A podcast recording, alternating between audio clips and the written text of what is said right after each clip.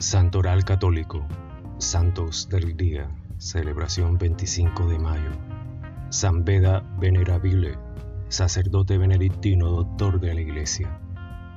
Yo, Beda, siervo de Cristo y sacerdote del monasterio de los Beatos Apóstoles Pedro y Pablo, que está en Warmouth y Yarrow, nací en el territorio de dicho monasterio y a la edad de siete años, mis padres me confiaron al cuidado del reverendísimo abad Benedicto y más tarde a Geoffrey para ser instruido.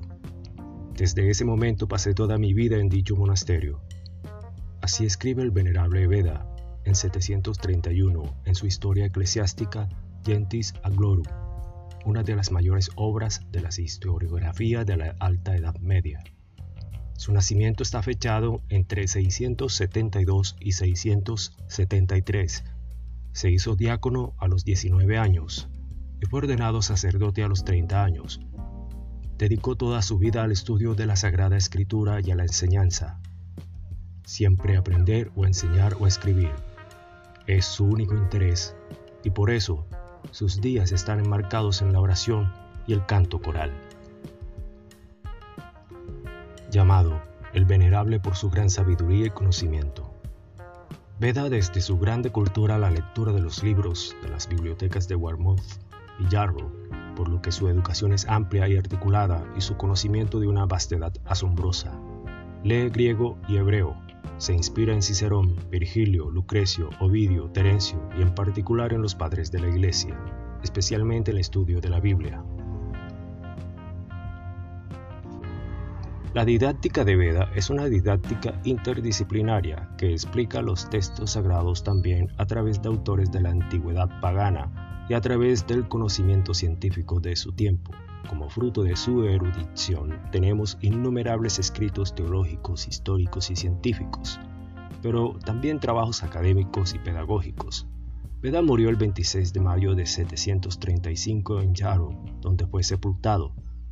En 1022, sus restos fueron trasladados a la Catedral de Durham a instancia de Eduardo el Confesor, el penúltimo rey de los anglosajones y rey de Inglaterra. El 13 de noviembre de 1899, León XIII lo declaró doctor de la Iglesia. Los escritos. Beda es el autor del primer martirologio histórico. Escribió manuales para los monjes copistas. Escribió el Liber de Loquela, Per Gestum Dieorum, que enseña a contar con los dedos, compuso poemas y versos. Sin embargo, se interesó sobre todo por la historia y comentó e interpretó en particular la Sagrada Escritura. La Sagrada Escritura es la fuente constante de la reflexión teológica de Veda, precisó Benedicto XVI en la catequesis de la Audiencia General del 18 de febrero de 2009 dedicada al monje inglés. Por sus comentarios, tratados y colecciones de homilías, se le considera el mayor exegeta de la Iglesia Occidental a partir del final de la era patrística.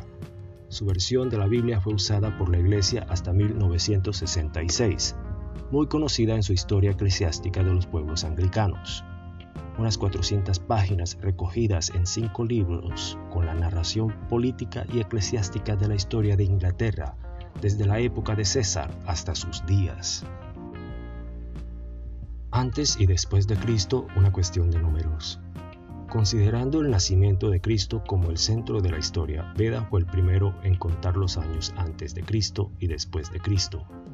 El cómputo que elaboró científicamente para establecer la fecha exacta de la celebración de la Pascua y por lo tanto todo el ciclo del año litúrgico se ha convertido en el texto de referencia para toda la Iglesia Católica. Benedicto XVI, Audiencia General del 18 de febrero de 2009. Veda inventó también las anotaciones y las notas a pie de página. Finalmente hay que recordar que el lema del Papa Francisco, Miserando adque eligendo, reproducido en el escudo pontificio, está tomado de la homilía 21 de Veda sobre el episodio evangélico de la vocación de San Mateo. Vidi ergo letsu publicanum equia miserando ataque eligendo vide. Ai ili me, escribe Veda. Jesús vio un publicano y mirándolo con un sentimiento de amor, lo eligió y le dijo, sígueme.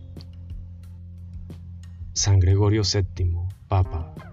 Y del Brando de Sobana fue elegido Papa en 1073. Vivió una época dura para la Iglesia. Las tensiones con Enrique IV, que quería administrar los nombramientos episcopales, desembocan en la excomunión del monarca, quien va a Canosa a pedir perdón.